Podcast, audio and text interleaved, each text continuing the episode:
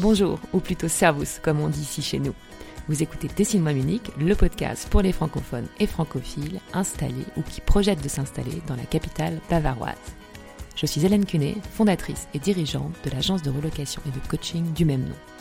Mon métier est surtout ma mission et ma passion, tout mettre en œuvre pour que vous soyez chez vous, ici, à Munich.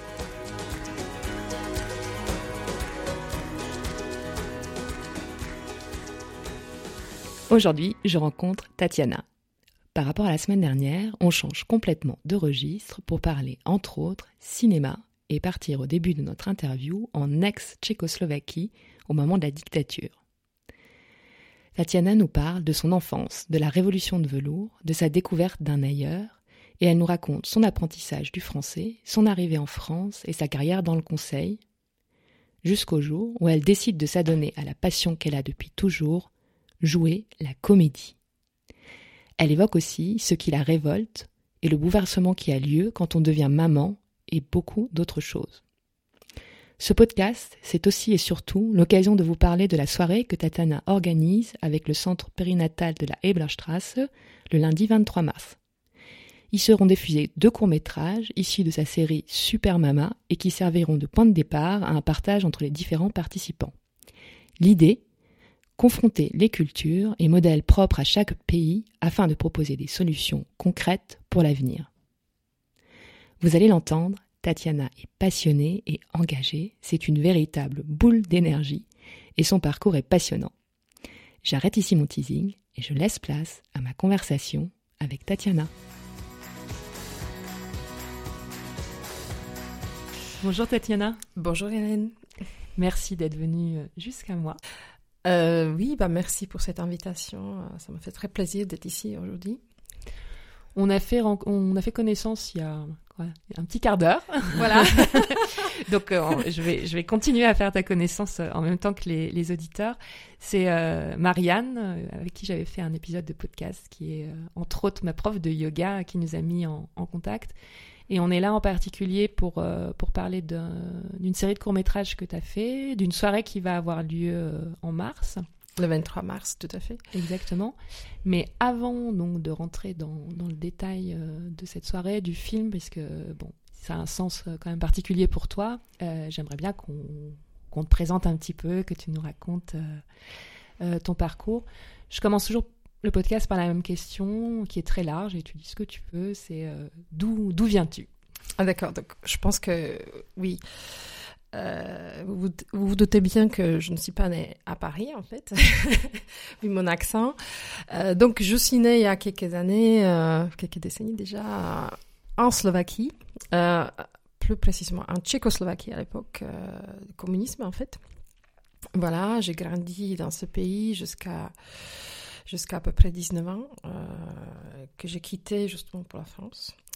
Euh, donc j'ai vécu aussi la révolution de velours, euh, voilà, j'ai vécu la, chute, la chute du communisme.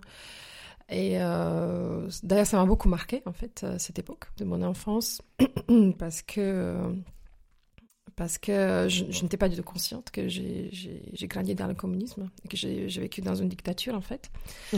Euh, et donc euh, je viens d'une famille de mon grand-père était le prisonnier politique, euh, mon père n'est jamais rentré dans la partie communiste, euh, et j'ai appris euh, juste au moment de la Révolution que, en fait, nous étions persécutés, poursuivis par le KGB, etc., etc.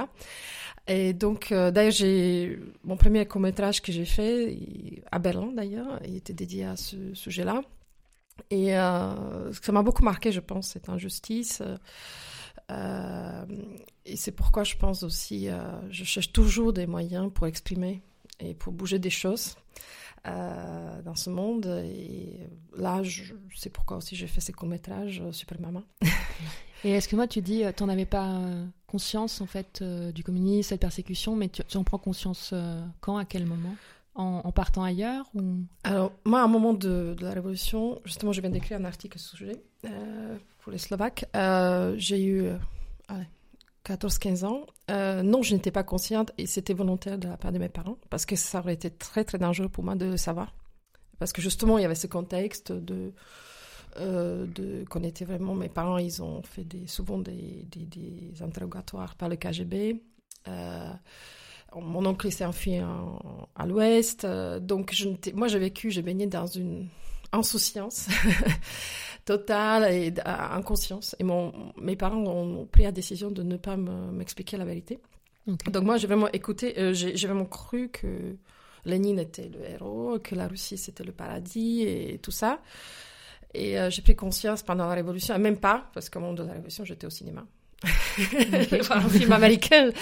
Euh, tu peux rappeler la, la, date pour les personnes qui... Oui, c'était en 1980. 89, voilà, 89, novembre.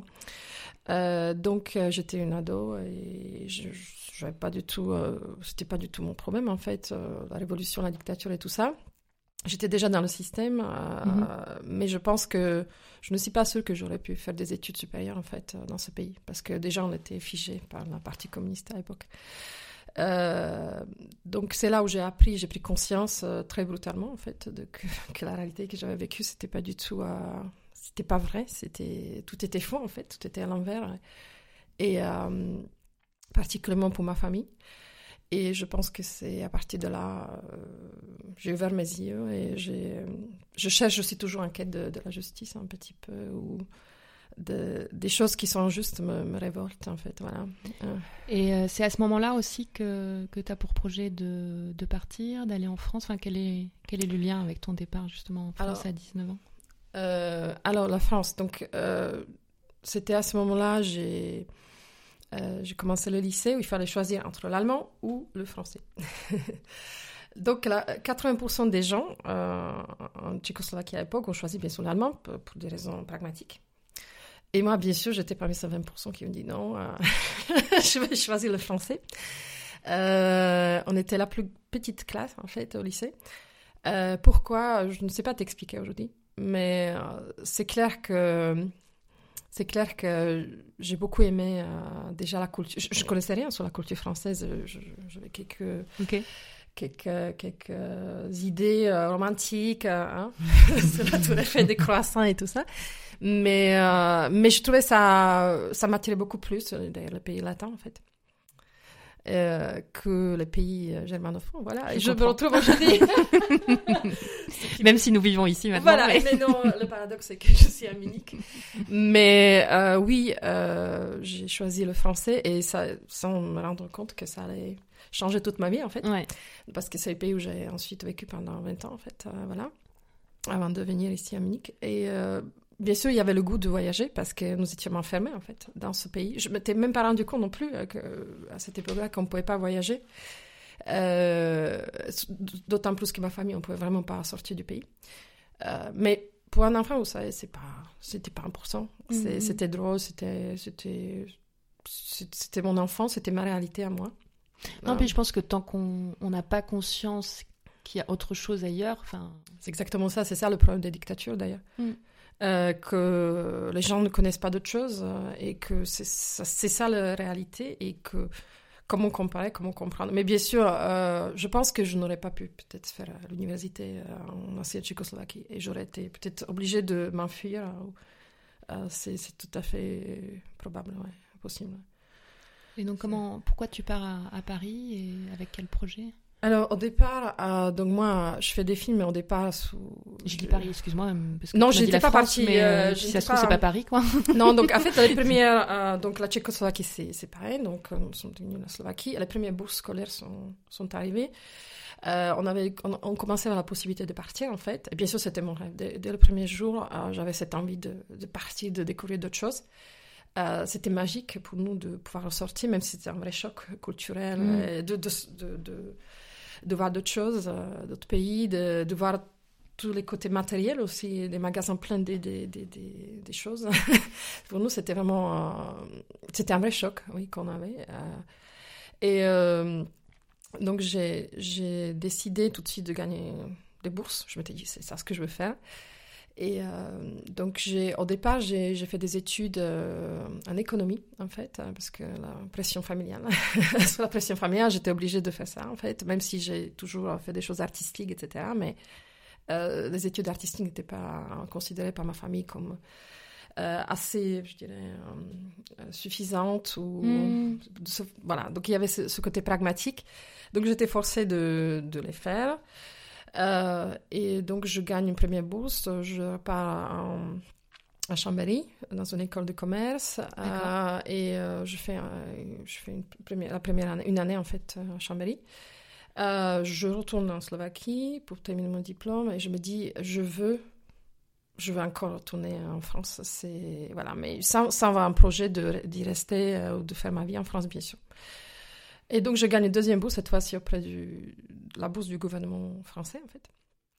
Donc euh, j'ai la chance d'être sélectionnée, de gagner le concours et là je repars de nouveau en France et cette fois-ci je choisis déjà quelque chose qui me qui m'intéresse plus, ce sont les études en diplomatie. Ok. Euh, mais là encore de nouveau, euh, je, me, je me rends compte que je ne suis pas du tout diplomate. Quand je pose la question à l'ambassadeur russe, euh, pourquoi est-ce qu'ils ont occupé mon pays? Donc le, le doyen de ma promotion est presque, presque euh, attaque cardiaque.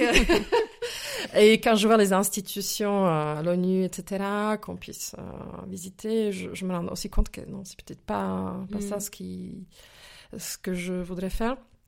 Mais il y a toujours cette idée, bon, comment agir, comment faire au fond de moi? Après, il y a, y a une autre idée qui m'a aspect. Ah bah, je vais, je, fais des études, euh, bah, je fais des écoles de commerce, donc je, peux faire un consulting, je vais aider aux entreprises, euh, se porter mieux, etc.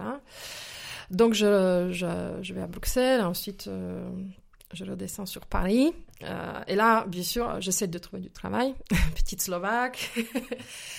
Et euh, la difficulté arrive, bien sûr, parce que je n'ai pas fait des... Et tu parlais déjà euh, bien français Alors, j'ai parlé bien français, mais pas, euh, pas forcément... J'étais déjà, bien sûr, j'ai déjà passé quelques années en France, mais bien sûr, je n'ai pas fait, plutôt... Le problème, c'est que je n'ai pas fait des écoles, des grandes écoles parisiennes. Mhm. Et donc là, bien sûr, quand on, se, quand on commence à remplir notre CV sur le site, dès que vous mettez autre école, pouf, vous êtes éjecté du, du système. Et il fallait aussi payer 10 000 francs à l'époque pour que- si quelqu'un voulait m'embaucher, en fait. En Ah bon France. Oui, oui. Mais pourquoi pour le pour ne pas de travail ou- Euh, oui, parce qu'à l'époque, nous n'étions pas encore dans l'Union européenne. C'était, juste euh, l'année avant. et même si c'était déjà une formalité, mais oui, c'était- les entreprises étaient obligées de payer 10 000 francs. Donc déjà, euh, embaucher Hmm, quelqu'un, un étranger, qui, voilà, c'était déjà une barrière. Mais j'ai eu quand même la chance. Je suis embauchée dans une entreprise de conseil à Paris, une petite entreprise euh, euh, qui m'embauche. Et euh, ça se passe pas- euh, plus ou moins pas tout à fait bien, parce qu'il y a que des gens des grandes écoles et moi. Et tu faisais quoi euh, concrètement? Euh, j'ai fait du conseil dans des entreprises, euh, donc comme des consultants en fait, voilà. Euh, C'était une très très bonne école, j'apprends vraiment le métier, mais ça, l'entreprise se retrouve dans des difficultés. Et là, qui doit être sorti bah, C'est Tatiana. donc je me trouve. Donc on décide de me licencier, euh, assez brutalement quand même, euh, d'un jour au lendemain, avec un gros dossier, etc., etc., pour, les, pour justement des incompétences euh, linguistiques. Euh, donc, vous imaginez une gamine qui a son premier job, qui se retrouve un gros dossier avec je ne sais pas combien de pages sur ses incompétences euh, professionnelles. Euh, je suis sous le choc. Je, je suis incapable de faire des entretiens d'embauche pendant à peu près un an, en fait. C'est pendant la grosse crise, d'ailleurs, du consulting, voilà. Coupers, etc. Et euh, quelqu'un me pousse, mon, mon ex-conjoint me dit, bah, écoute, va avoir un av- quelqu'un, un avocat euh, pour, pour t'aider. On, va, on finit au prud'homme, mais je gagne le procès. Et euh, on, on se rend compte que j'étais... J'ai gagné le plus d'argent, en fait, de tous les consultants dans l'entreprise, finalement, parce que l'avocat a fait euh, statistique. Et on se rend compte que bah, c'est moi qui étais toujours... J'ai gagné, j'ai signé des contrats, etc. Et que, voilà. Donc, je, je me suis acheté ma première voiture. avec- Et ça, ça t'a redonné confiance? Oui, absolument. C'est quand j'étais complètement. Je- C'était, j'étais, on m'a complètement abattu en fait, ouais. Euh, surtout, ils se sont pas gênés. Et puis, c'était au niveau de, de la prime de licenciement. Il s'agissait pas des, des sommes colossales, euh, voilà. Mais, mais c'était vraiment très dur, ouais. C'est très Non, dur. puis le problème, c'est qu'on ne reconnaissait pas ton travail et que apparemment, euh, c'était, enfin, tu faisais un bon travail. Mais eux, ils ont, ils ont vu, euh, je pense qu'ils ont construit le dossier justement pour avoir le moins à payer. Oui, et puis ils sont basés sur le, sur, sur le fait que je n'écrivais pas comme des Français, que je... Mais bon, je ne peux Oui, mais pas... ça, ils le savaient, tu vois, au, au départ. dire, Évidemment, euh, évidemment. évidemment, mais c'est ce que les juges ont aussi dit. Et puis, de toute façon, euh, bah, ça serait absurde si, si je pouvais avoir des compétences linguistiques comme un Français qui fait la scolarité en France, n'est-ce pas? On se poserait la question qu'est-ce que, qu'est-ce que les autres euh, faisait à l'école si ouais, peut-être enfin voilà donc c'est c'est euh, mais c'était très brutal oui. Non, non mais enfin je trouve enfin je t'entends parler français enfin tu parles super bien. Et euh, tu vois je croyais que tu avais appris ça dans ton enfance mais au final tu as commencé au lycée donc non on pouvait pas c'était interdit en fait. Jusqu'à jusqu'à la révolution on pouvait pas étudier d'autres langues à part le russe que j'ai d'ailleurs appris mais que je, je préfère ensuite oublier. Mm. on pouvait pas j'ai fait des cours de, en anglais en cachette mon père me payait des cours privés, mais on ne pouvait pas faire d'autres langues, en fait, euh, à l'école, à l'époque. C'était interdit. À part le russe. À part le russe, ouais. Donc, euh, oui, donc mon expérience au départ, c'était était très très dur, mais en même temps, c'était comme, ça, euh, tu sais, comme euh, le vaccin. Une fois que tu es vacciné, es pour toute ta vie, en fait. Je, tu n'as plus peur de rien, en fait. oui, oui, oui. bah, c'est ce que dit Nietzsche, ce, ce, qui nous tue pas nous rend plus forts. Mais... Oui, Après, il faut, il faut arriver à, à l'étape d'être plus fort. oui, mais c'est quand le juge euh, a statué sur mon dossier et qui tout de suite ils ont dit mais c'est quoi c'est complètement absurde comme dossier euh, mm, mm. puis euh, voilà les faits elle a gagné le chiffre d'affaires elle a signé des contrats euh, etc donc bien sûr bien sûr je je pouvais pas faire des je pouvais pas écrire comme des Français etc mais mais je pouvais quand même écrire je pouvais faire mon travail etc oui. Donc voilà. C'était donc tu nous dis, euh, voilà, tu regagnes confiance, tu t'achètes ta, ta, première voiture et, la prochaine étape, donc c'est quoi? Partir dans le conseil euh, je, je, continue euh, dans le conseil. Là, je deviens un peu, entre guillemets, euh, la star de, de, du cabinet suivant, en fait, parce que j'ai justement, euh, appris ce métier, c'était vraiment très très dur, mais en fait, je fais beaucoup d'efforts et j'ai appris vraiment de faire ce métier euh, par chance. Enfin, au final, il y avait une chance. j'ai eu la chance aussi parce que j'ai pu apprendre ça très très bien. Ils étaient très exigeants avec moi, donc euh, voilà. Euh, donc, mais là, de nouveau, expérience, donc tout se passe bien. Mais le problème, c'est que je commence à gagner des contrats, je signe, etc. Je côtoie, je, bouge partout en Europe. Je suis typique businesswoman.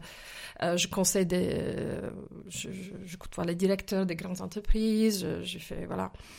Euh, mais quand on commence, euh, le problème se pose quand je commence à demander la, promotion et quand on commence à toucher une prime au niveau du chiffre d'affaires en fait que j'ai généré. Ah, là, on commence, il y a un blocage euh, et on se rend compte qu'en tant que femme, parce que c'était ça aussi le problème. demandé, ouais, c'est femme ou c'est le fait, c'est tes origines? Non, c'est la, la Non, là c'était plus, non, non, là j'ai mes origines, j'ai j'ai oublié mes origines. J'ai dit, bah, de toute façon, c'est moi qui, ça, dépend de moi. Si, si c'est moi qui est complexé, ils vont le ressentir. Mm.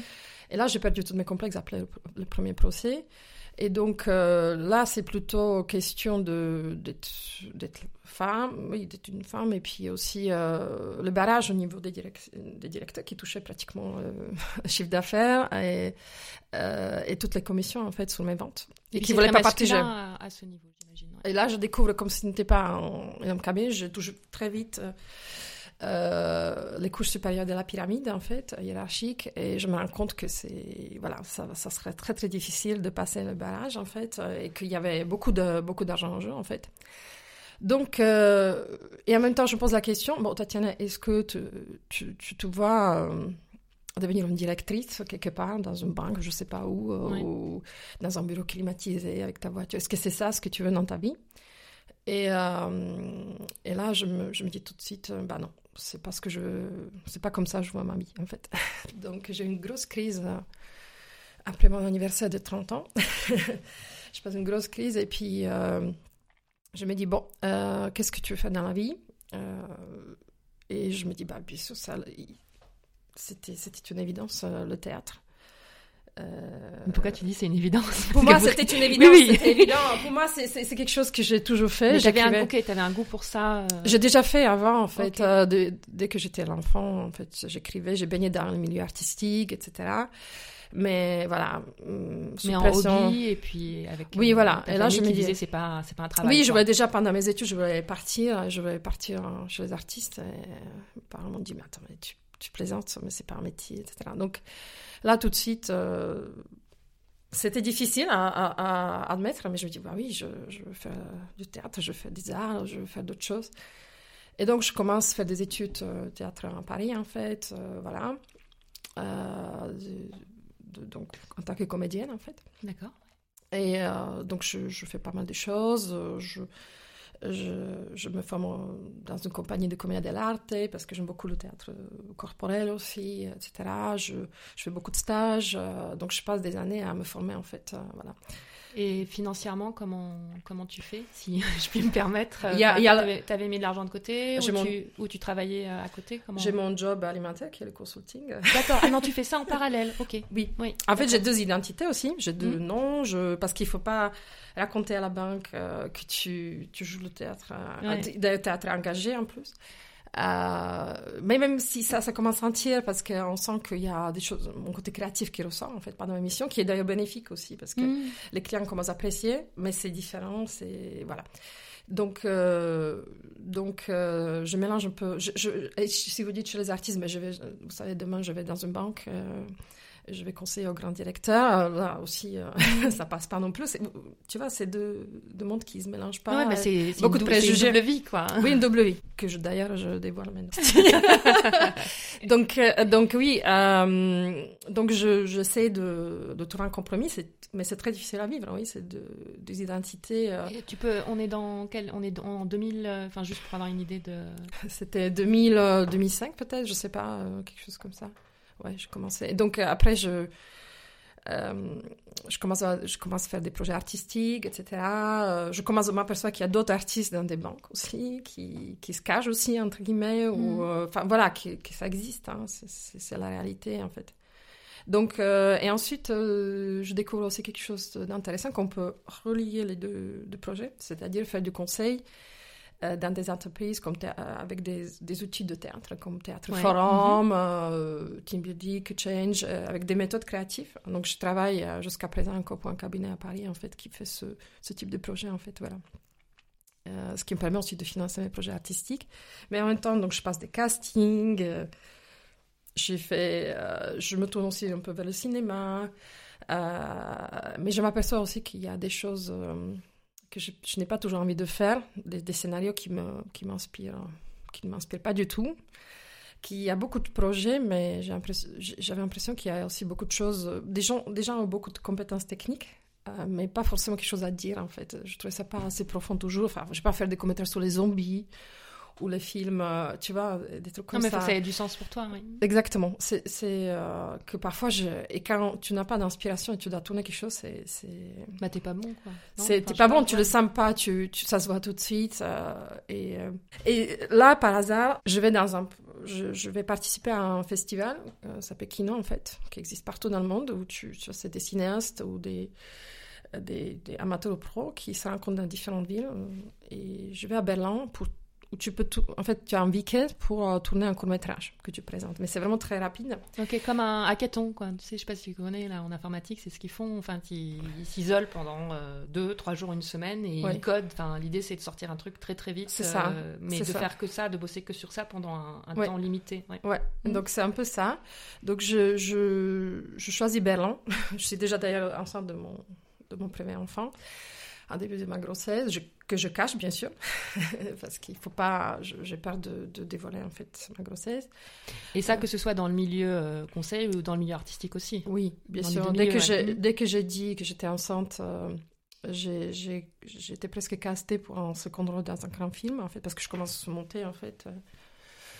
Euh, au niveau, enfin, les, les, directeurs des castings commencent à me, me, connaître, voilà, et euh, on, on, me prend, on essaye, enfin, on me parle d'un costume que je dois, euh, préparer pour moi. J'ai dit oui, mais attends, peut-être mes mensurations vont changer parce que je suis enceinte. me dit, bah attends, mais quoi, il y a un bébé dedans? Je dis oui. Terminé, on m'appelle plus jamais. D'accord. Pourtant, avant, j'ai eu un coup de fil par semaine et je travaille beaucoup pour eux, etc. Donc, bien sûr, oui, oui, ça, ça existe aussi. Je pense comme tu... Je, me souviens aussi, j'ai fait, j'ai fait une séance de photos. Et j'étais déjà, je pense, au quatrième, cinquième mois de grossesse, mais on ne voyait même pas mon ventre, tu sais. C'est tellement j'étais. Psychologiquement, je, je voulais le cacher. Et euh, on m'essaye le costume, et finalement, j'ai des... j'ai la taille d'un homme, en fait. Et, euh, et je me dis, euh, j'avais très peur qu'ils s'aperçoivent en fait, et j'ai caché tout ça. Et j'ai dit juste à mon collègue avec qui j'ai tourné, j'ai dit, mais attends, mais je sais, je suis enceinte, dit, ne t'inquiète pas, on voit rien. J'avais mm. vraiment peur. Et je ne l'ai pas dit. Et à un moment donné, c'est un moment donné plus tard, quand je dis, oui, je suis enceinte, euh, d'un coup, mon, mon ventre apparaît comme ça d'un jour au lendemain en fait. Oui, c'est bah, ce qu'on appelle le déni de grossesse. C'est ça. Je pense pour le coup, ça, ça existe aussi à. Enfin, il y a, y a des nanas même quand, on sait, quand elles accouchent, on n'a pas vu qu'elles étaient ça. enceintes. C'est ça. Mm. Donc ça, oui, bien sûr, ça ça existe. Et donc, pour revenir au Kino. oui, à Berlin. À Berlin, donc j'arrive à Kino et de, de, de, participer à ce projet pour, euh, en tant que comédienne. Et euh, j'arrive à Berlin, je parle pas l'allemand. Bien sûr, en tant que comédienne, ben, personne ne me connaît. Et je m'aperçois vite que probablement je vais rien faire pendant le week-end. Je me dis, bon, à part peut-être visiter Berlin. Mais j'ai la chance qu'il y a un monsieur, enfin un artiste qui me dit mais attends mais pourquoi tu fais pas ton, ton film à toi hein, toute seule euh, avec quelqu'un ici euh. et voilà euh, je dis mais toi t'es fou mais je sais Est-ce que tu n'avais jamais réalisé Non jamais réalisé avant. Il m'a dit oui mais ça fait pour pour on est là pour ça essaye lance-toi etc. et il me choisit même quelqu'un à la caméra et ça, ça, ça, colle super bien en fait. On passe deux jours à, à Berlin mais on travaille le jour et la nuit, en fait, on s'arrête pas, on est... Et on sort un film, en fait, justement sur mon enfance communiste. Euh, parce qu'à Berlin, c'est super intéressant, tu sais, tu as... Ils ont gardé tous les monuments, en fait, euh, tous les monuments, en fait, du communisme, et c'est super, je trouve ça super, parce que moi, je me... j'ai dit, mais nous, nous avons déjà tout jeté, vendu aux mhm. États-Unis, tu vois, les millionnaires qui ont pris les Américains, qui ont acheté les Lénine, je sais pas ce qu'ils font avec... Euh, c'est-à-dire les garder dans les jardins, je sais pas. Mais, mais, bon, euh, donc nous. Euh, donc Ça t'a fait remonter des choses aussi, j'imagine, d'être Absolument. là-bas. Absolument, mais je trouve que cette ville euh, m'inspire beaucoup, en fait. Oui, Berlin m'inspire beaucoup. c'est, je, me suis, je me suis retrouvée dans mon enfance, en fait, tu vois, avec tous ces monuments, avec le cinéma les, mm. les, ils ont tout gardé, je trouve ça très bien. Et, et donc, on tourne ce film euh, et euh, ça a un succès en fait. Euh, c'est un succès. On est sélectionné à plusieurs festivals, dont je, je, me trouve même dans le catalogue de Clermont-Ferrand Off, tu, tu, vas court, qui est un festival de court-métrage très important en fait en France. pourtant, ça a été fait vraiment, tu vois, en vitesse. Oui, mais en deux jours, tu dis, un grand week-end. Ouais, ouais. Et vraiment, ça marchait super bien. Donc, ça m'encourage. En fait, je me dis, bah, tiens, peut-être c'est ça ce qu'il faut faire, hein, que tu fasses. Euh, entre-temps, donc, je, tombe enceinte. Euh, donc, je suis déjà enceinte, ce que j'ai dit. Et euh, donc, j'ai d'autres préoccupations. Mais bien sûr, là, je découvre le sujet de la maternité. Mhm. Le... Autre vaste sujet. Autre vaste sujet. donc, comme je, te l'ai déjà dit avant, c'est, pour moi, ce qui est important, c'est de parler de quelque chose qui me touche, qui, qui me bouleverse dans ce que je fais. Euh, si c'est euh, soit dans mes pièces de théâtre ou dans, dans mes films, en fait, euh, si j'ai rien à dire, je, je préfère de rien, de rien faire, en fait. Je ne fais pas pour montrer mon côté technique, mais tel, enfin. C'est vraiment pour, pour agir, pour, pour ouvrir des discussions. C'est ça, c'est ça ce que je cherche, en fait, voilà. Et je ne veux pas apporter une vérité absolue, je ne veux pas donner des leçons de vie à, qui que ce soit, mais, mais d'ouvrir quelque chose, de... Susciter le débat susciter le débat et peut-être aussi choquer, pourquoi pas. voilà. Et donc, euh, euh, donc c'est bien sûr le, le, grand bouleversement, la naissance euh, de mon premier enfant, et bien sûr des, choses absurdes que je vis au quotidien, en fait. Des, tu es toujours à Paris, hein, là Là, je suis à Paris, mon fils est né à Paris. Et là, je, découvre aussi des choses absurdes, d'un nouveau monde. C'est le monde que je découvre, oui. On sait, toutes les mamans le savent, tous les parents d'ailleurs le savent. Hein. il y a, il y a la vie avant et après, je pense. Quand on a un enfant, mhm. ça change complètement la vie. Et les, les, problèmes que je rencontre, bah, donc je, je, décide aussi, j'écris pendant, pendant mon congé, en fait, euh, euh, enfin, parental, et, et, euh, j'ai beaucoup de sujets dont je veux parler, bien sûr, qui me bouleversent. comme, donc, et je décide de tourner ensuite une trilogie une trilogie que j'appelle, euh, que j'intitule Super Maman. Sur justement les problèmes de, que rencontrent maman, les mamans ou les papas aussi. euh. Donc ça, ça se, ça se passe pendant que pendant ton congé maternité, tu commences à, à penser à monter, euh, Oui, bien sûr. à monter ça, et avec des sujets, enfin, qui te, qui te, qui te touchent, qui t'interpellent, que tu vois Oui, au quotidien. oui, en fait, bah, moi dans ma vie, j'aime bien me... J'aime bien des... Je n'évite pas des, les situations absurdes parce que je- c'est c'est toujours ça ce qui m'inspire au final. C'est pas ce que je... Je ne cherche pas quelque chose pour écrire. Les sujets arrivent tout seuls, mais j'aime bien aussi euh, sentir cette vie, euh, c'est ce qui se passe vraiment et... et, euh, je veux pas éviter des... Oui, je, veux au maximum vivre. C'est-à-dire, tu vois, vivre au maximum des choses dans la vie. De comprendre ce qui se passe, de ressentir par moi-même. Et, et ça me. C'est pas parce que je cherche, mais je suis comme ça, j'aime bien, oui, j'aime bien. Et ça me, ça me- ce sont des sujets qui m'inspirent et qui me. euh, à, la, f- et à la fin, je, voilà, ça, me, ça me donne des matières pour, euh, pour écrire et pour créer des choses, oui. Des films ou des pièces de théâtre, oui. Et là, tu tournes et tu réalises donc euh, les courts métrages à, Oui. à Paris. Oui. Et ça se passe comment? Enfin, comment tu montes le, enfin, le projet C'est toi qui, qui portes tout toute seule euh Oui. oui, c'est complètement auto, auto, autoproduit. En fait, c'est complètement autoproduit, euh, euh, autofinancé. euh, donc, je fais tout, de, de casting, écriture, jusqu'à la femme de ménage sur le plateau. donc, oui, oui, c'est c'est vraiment comme ça. Dans ces trois euh, courts-métrages, il y a à peu près une vingtaine d'a- vingtaine d'acteurs minimum, en fait, Ouais. des, des gens super talentueux qu'on peut voir parfois aussi dans des, dans des pièces de théâtre à Paris ou dans le cinéma. Euh, donc, euh, parce que il y a des gens vraiment... euh, Il y a un chanteur d'opéra que je casse, tu sais, laverie, euh, dans le 18e. je passe avec mon fils devant la laverie et il y a un monsieur qui chante l'opéra, tu vois, qui, qui s'est chauffé la voix, en fait. Et là, je dis, Ok, bah, donc tiens... On voit maintenant le lien avec le passage où, où les personnages, enfin, un personnage chante dans le. Oui, dans voilà, voilà, euh, c'est ça. Donc, euh, je l'entends, je dis, écoute, euh, est-ce que tu veux pas, je fais des courts-métrages, est-ce que tu veux venir euh, chanter euh, dedans? Enfin, c'est à côté de chez toi et tout ça. Et en général, des... ça les intéresse aussi parce que c'est des jeux... Enfin, le sujet l'intéressait, Mhm. il, il a bien aimé le scénario tout de suite. Et du coup, c'est pour ça, des bons artistes aussi, que si, je pense que si on... Bon, je, je veux pas me... Euh, je- des artistes quand ils aiment vraiment, donc ils vont dire oui. Euh, Il y a un autre qu'on peut voir à Arta Cartoucherie avec euh, Ariane Mouchkine. Mhm, enfin, tu vois, il y a des il y a des, gens qui ont depuis fait, euh, euh, qu'on peut les voir su- souvent sous, les- sous des scènes parisiennes. ouais. Non, non, mais c'est super, euh, c'est super pro. J'ai eu la chance euh, de- d'en voir deux. euh. ah merci, merci. Peut-être euh, parle-nous un petit peu. Enfin, donc il y a, y y trois épisodes, hein, si je dis pas de, ça. de bêtises. Peut-être euh, expliquer, enfin, quels sujets euh, sont abordés Mhm. et puis pas ce qui va se passer le que je dis pas de bêtises. Le 23 Le mars. 23, ouais, le 23 mars. 2020. Non, les 2020. Nous sommes en 2020.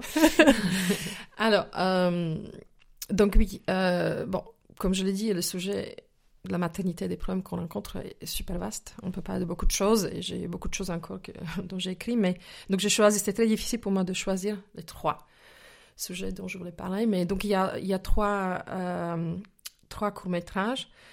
Euh, un sur le problème de, de- des horaires euh, au travail et de la difficulté qu'on rencontre, que rencontrent les parents à Paris. Je parle de Paris, bien sûr, pour récupérer leurs enfants dans des crèches, euh, voilà, et que c'est super difficile. On nous culpabilise souvent, même si on fait non 8 heures, euh, 8 heures du travail, voire plus, même si on est à 7 heures du matin, comme tu Mm. tu l'as déjà dit, et qu'on travaille, on ne fait pas de pause déjeuner, ni rien, ni café, et on fait ce qu'il faut. Mais si on part à 17 heures ou Il faut rentrer dans le moule, ouais. voilà, donc c'est c'est mal perçu. euh, et que, oui, après, on n'est pas assez sociable parce qu'on ne fait pas le déjeuner, on ne fait pas de café, on ne fait pas ceci.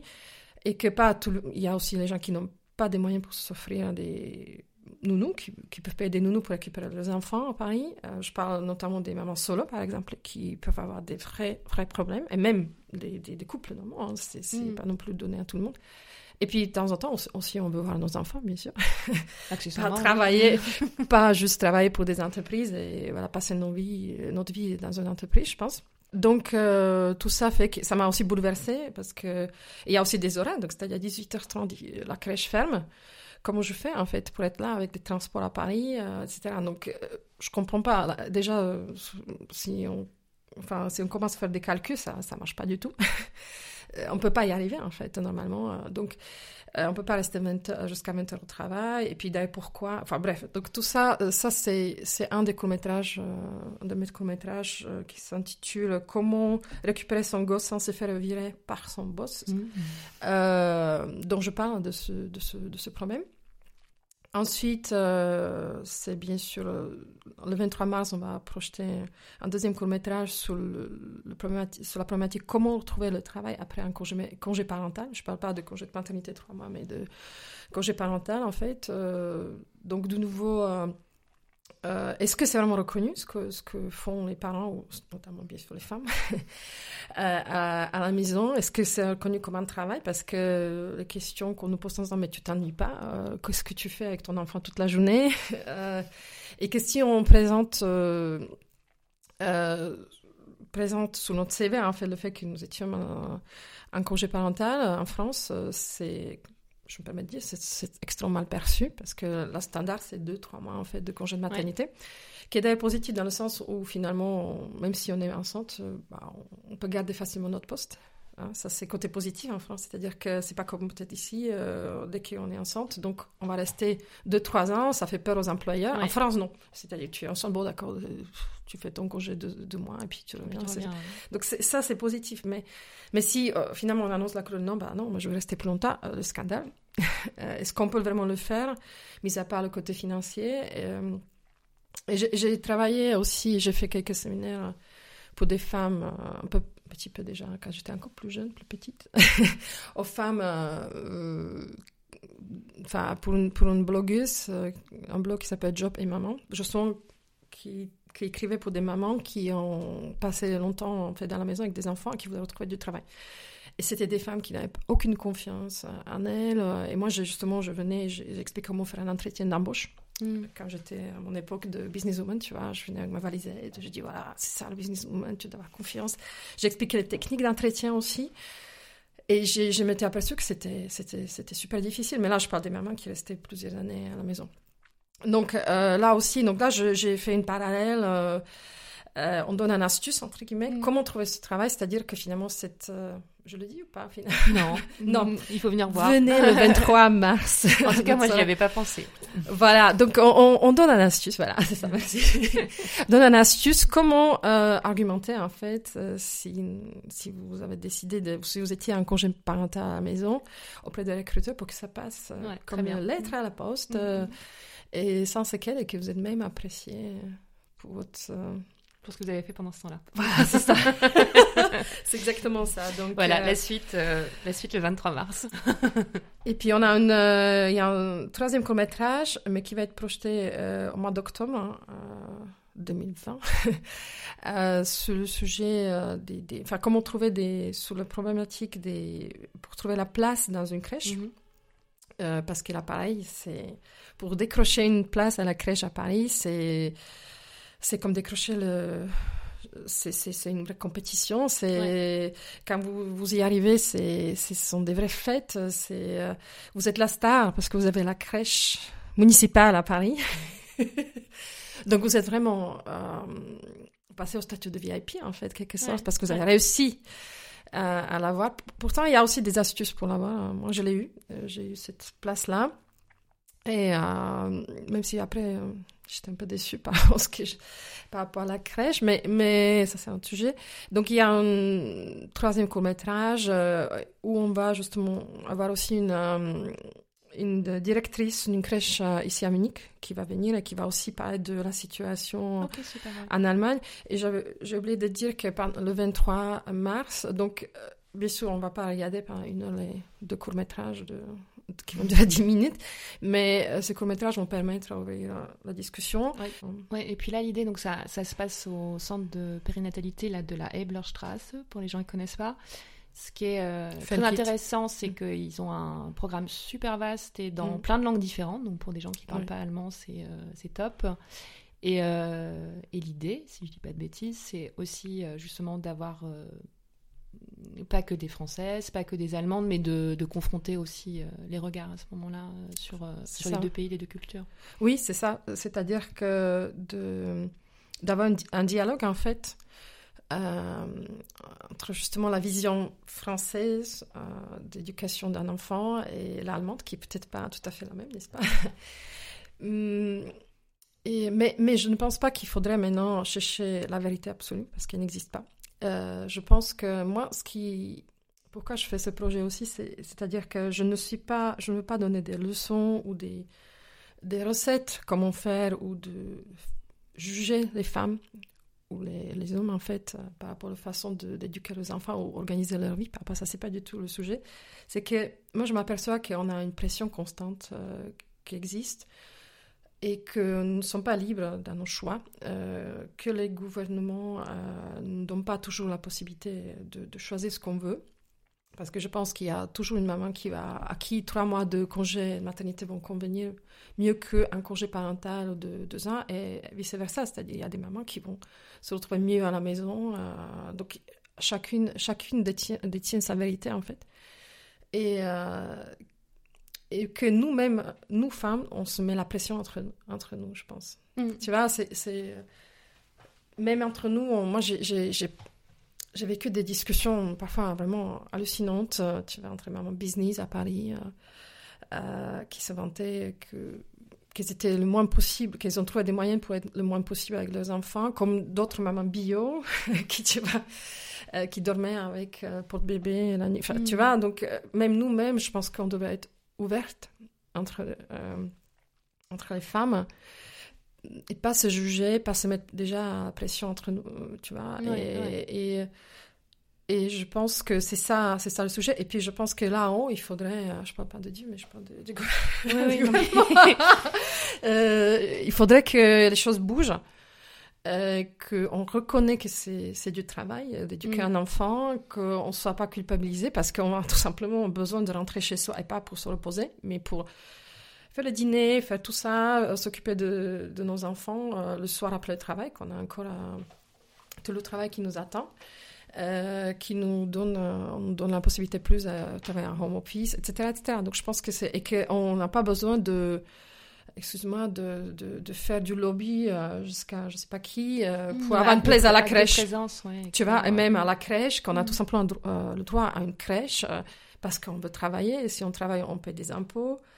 Donc ça contribue aussi à tout le monde, mais c'est absurde aussi qu'on doit se battre en fait pour avoir un moyen de garde. Euh, et voilà. Et, vice-versa, si quelqu'un, parce que je sais, j'ai une amie à Paris qui a décroché cette, une place à la crèche municipale, mais qui voulait rester à la maison et se cacher. Elle a dit à personne parce que ça aurait été la honte de, dire mais non, je reste à la maison et j'ai eu même une place à la crèche municipale, tu imagines. Mmh. Donc il y avait aussi l'autre extrême en fait. Donc voilà, euh, c'est ça.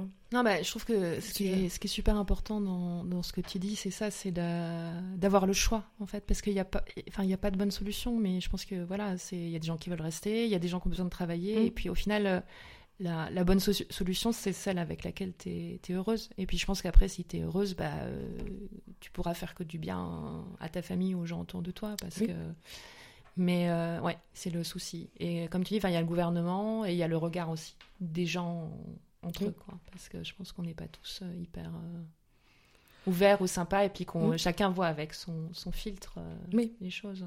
Oui, et je pense que le fait de, de, de confronter deux regards, c'est-à-dire la, la, culture allemande et française, c'est déjà c'est un super exemple, je pense. Parce qu'on dépasse les frontières et et les normes sont complètement différentes, euh, sont très différentes, et qui détiennent la vérité finalement. Mais en même temps, on se rend compte qu'on se met la pression. Ah en France comme en Allemagne, c'est. Je pense qu'il y, y, a des points de recoupement. Après, c'est de s'inspirer. Et euh, justement, si tu me permets, donc euh, tu me disais, ça fait ça fait trois ans que tu es à, Munich. Donc tu as, as, eu ton premier enfant en France et le second, si je dis pas. À Munich. à Munich. donc bon, je sais que trois ans c'est court, mais Enfin, comment ça s'est. Euh, enfin, comment t'arrives à Munich, peut-être déjà? Et puis, comment. Est-ce que tu as, est que as senti voilà, une vraie différence entre ces, ces deux, deux périodes, deux moments euh? Alors, oui, effectivement, trois ans, ce n'est pas assez long pour comparer à mes 20 ans en France. Mm. C'est ce que, donc voilà. Bah, je, suis, je suis arrivée en TGV, non, je plaisante. euh, je suis arrivée. Non, mais généralement, on n'arrive jamais par hasard à Munich. Quoi. Y a... non. Ou par goût, juste. Euh, voilà. Non. De la Bavière, mais. non, non, je suis. Alors, contrairement à mon expatriation en France, où j'étais enthousiaste, j'avais envie de partir, etc., là, c'était tout contraire. Euh, donc, en fait, mon conjoint qui est allemand, il, euh, il a essayé de travailler en France, il a travaillé et bon, ça, il n'était pas très satisfait des conditions de travail. Et il se fait offrir un poste euh, de rêve ici à Munich. Et moi, quand il m'a annoncé la nouvelle, moi, j'ai, presque la dépression. Je me dis, mais non, mais attends, je vais pas à Munich, mais qu'est-ce que moi je vais faire à Munich? Je suis bien à Paris, j'ai mis des années pour construire ma vie à Paris. de... Et puis, je connaissais aussi qu'est-ce qui m'attendait un peu, tu vois, au niveau d'expatriation. Tout, parce qu'aussi en France, c'était pas aussi facile quand j'étais arrivée. Et j'ai aussi des moments très difficiles au départ, oui.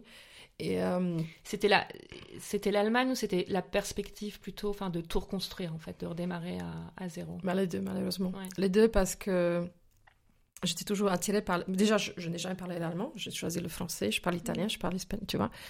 Euh, Munich, bah, bon, si, tu m'aurais dit Berlin, je pense que oui. Ouais. Bah, du point de vue artistique. Voilà, c'est ça. Et euh, mais bon, euh, je m'étais dit, ok. donc j'ai quand même cogité. J'ai dit bon, c'est peut-être mon tour cette fois-ci. Il faut essayer. Il faut essayer. Il faut voir. il faut se donner un, un certain temps pour pour tester. Mais c'est vrai que je n'étais pas spécialement inspirée par cette ville. Mais on découvre toujours. Il y a des choses bien sûr positives, même à Munich. Euh, voilà, donc euh, ça fait trois ans ici. Et au niveau, tu, m'as posé la question sur ma grossesse, pour comparer la grossesse en fait, euh, à Paris et en, en Allemagne. Donc, oui, bien sûr, c'était différent. C'était différent euh, bon, c'est difficile aussi de venir dans un pays tombé enceinte, tu connais pas la langue, euh, tu, tu n'as pas ton réseau euh, amical, familial, mm. tu vois. Donc, il faut tout reconstruire, c'est super difficile, je pense. Après, en termes d'accouchement, etc., des soins, très bien. la crèche, c'était, on a trouvé une crèche franco-allemande, c'était très bien. bon, après, comment dirais-je, il faut encore vivre Mhm. à Munich pour découvrir mieux en fait. Euh, et toi donc tu continues, euh, ce que tu me disais tout à l'heure, tu continues à, travailler encore euh, sur Paris ou enfin c'est comme ça que tu t'organises donc tu as quand même encore un pied. oui j'ai toujours j'ai toujours oui j'ai mon entreprise à Paris j'ai je garde un pied à Paris toujours j'ai du mal un petit peu de de couper tout ça mais je pense que ça se fera ou pas naturellement en fait voilà donc ce que je fais. Mais ouais, et donc le, toi, la, suite, les projets Qu'est-ce que. Alors, euh, si, on, si, on, si on rêve, ou que, comment tu. Si on rêve Ou pas, non, mais c'est pour dire, enfin, qu'est-ce que. qu'est-ce qui te ferait euh, plaisir de développer maintenant euh? Mhm. Alors, je pense que je, je sens quelque chose d'intéressant ici, c'est-à-dire que effectivement, ce n'est pas, tu vois, une... je ne ressens pas Munich comme une ville entre guillemets, il y a des artistes, mais c'est pas, il n'y a pas cette, euh, cet esprit artistique euh, que tu ressens à mm. Berlin, à Paris ou je sais pas, à New York. Mais euh, paradoxalement, je pense qu'il y a, il y a peut-être de quoi faire. bah, justement, je pense que moi, je, je, ressens tout à fait ce que tu dis. J'en vois tous les avantages pour la vie de famille, tu vois, de pas être dans le stress parisien, etc. Mais euh, après, je trouve qu'au niveau culturel, et puis, enfin, je sais pas, vie énergique et créatrice, on va dire, un peu, euh, enfin, c'est un peu pompeux comme terme. Ah mais tu, me le confirmes en fait. D'accord. Je sens, mais de l'autre côté, je me dis ouais, mais justement, c'est peut-être là où il y a quelque chose à faire parce que justement, il y a, y a une vraie demande euh, et, euh, et c'est peut-être plus facile aussi de de toucher peut-être plus de gens, d'être visible parce que t'es pas en concurrence avec 10 milliards de choses. Et je pense que les gens en ont besoin aussi. Ah, c'est bien de, que tu me le confirmes parce que je, je l'ai ressenti, mais je m'étais dit, bon, est-ce que c'est juste quelque chose euh, à quoi je, tu vois, à quoi je croire, tu vois, ou est-ce que mais c'est vrai, dès que tu parles d'un projet, les gens sont tout de suite euh, motivés. Si tu veux une salle, par exemple, c'est génial, par exemple, avoir une salle de répétition où je donne des cours de théâtre maintenant à l'école européenne, tu vois.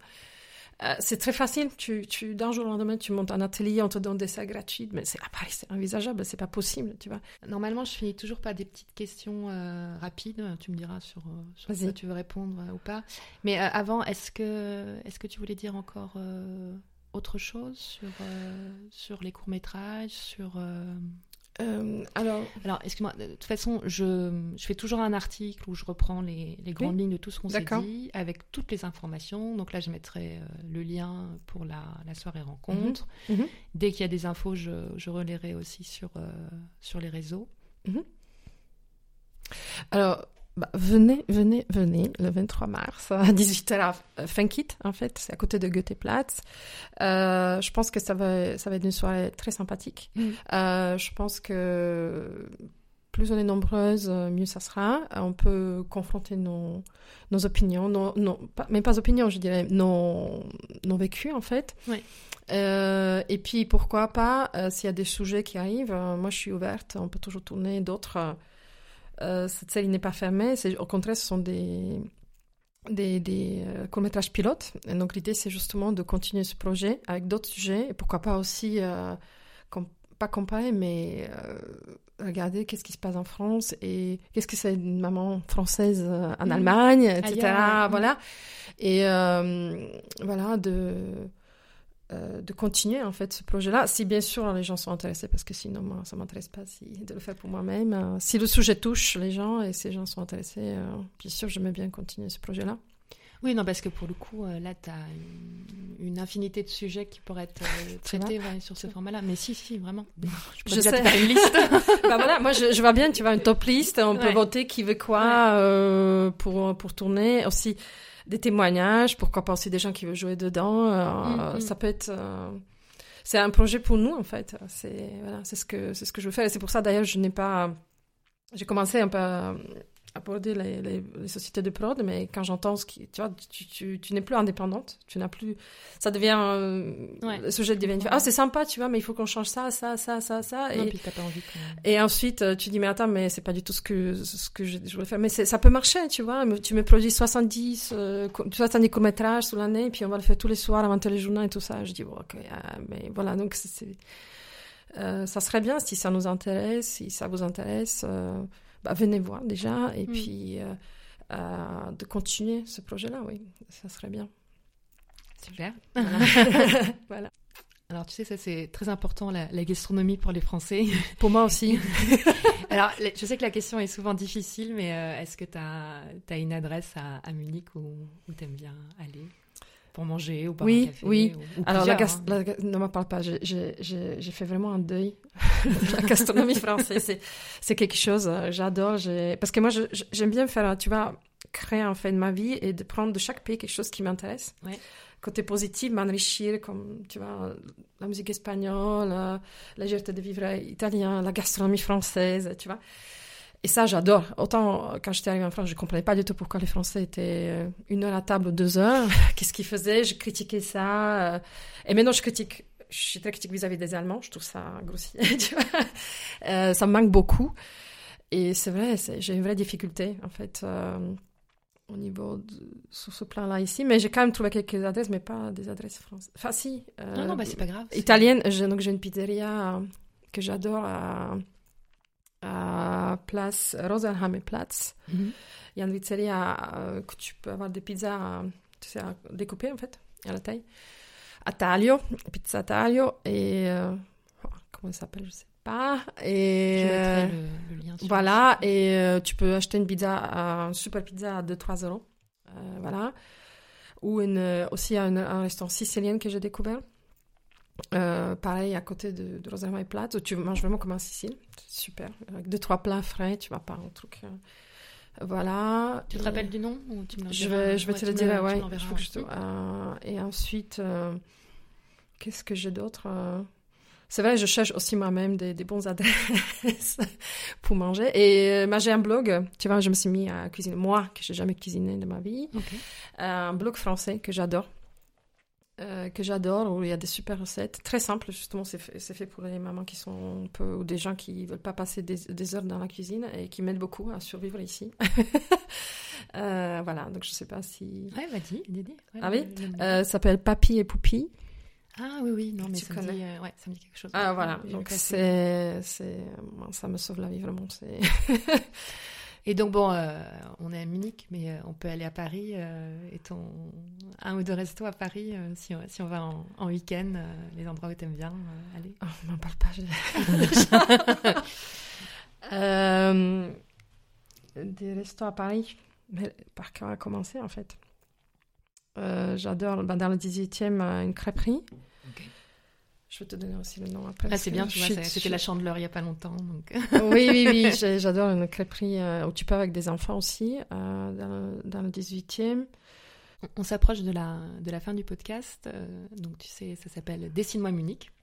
Et j'aime bien poser cette question-là en disant, bah, je sais pas, si tu avais une couleur, ou un ou deux adjectifs, ou quelque chose assez visuel pour, pour résumer ton, ton Munich à toi, ce serait quoi?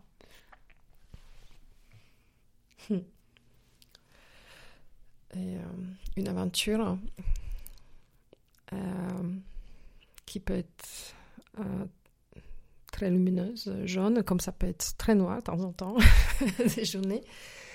très aéré, c'est-à-dire de l'air frais. Hmm. Je parle de Perla.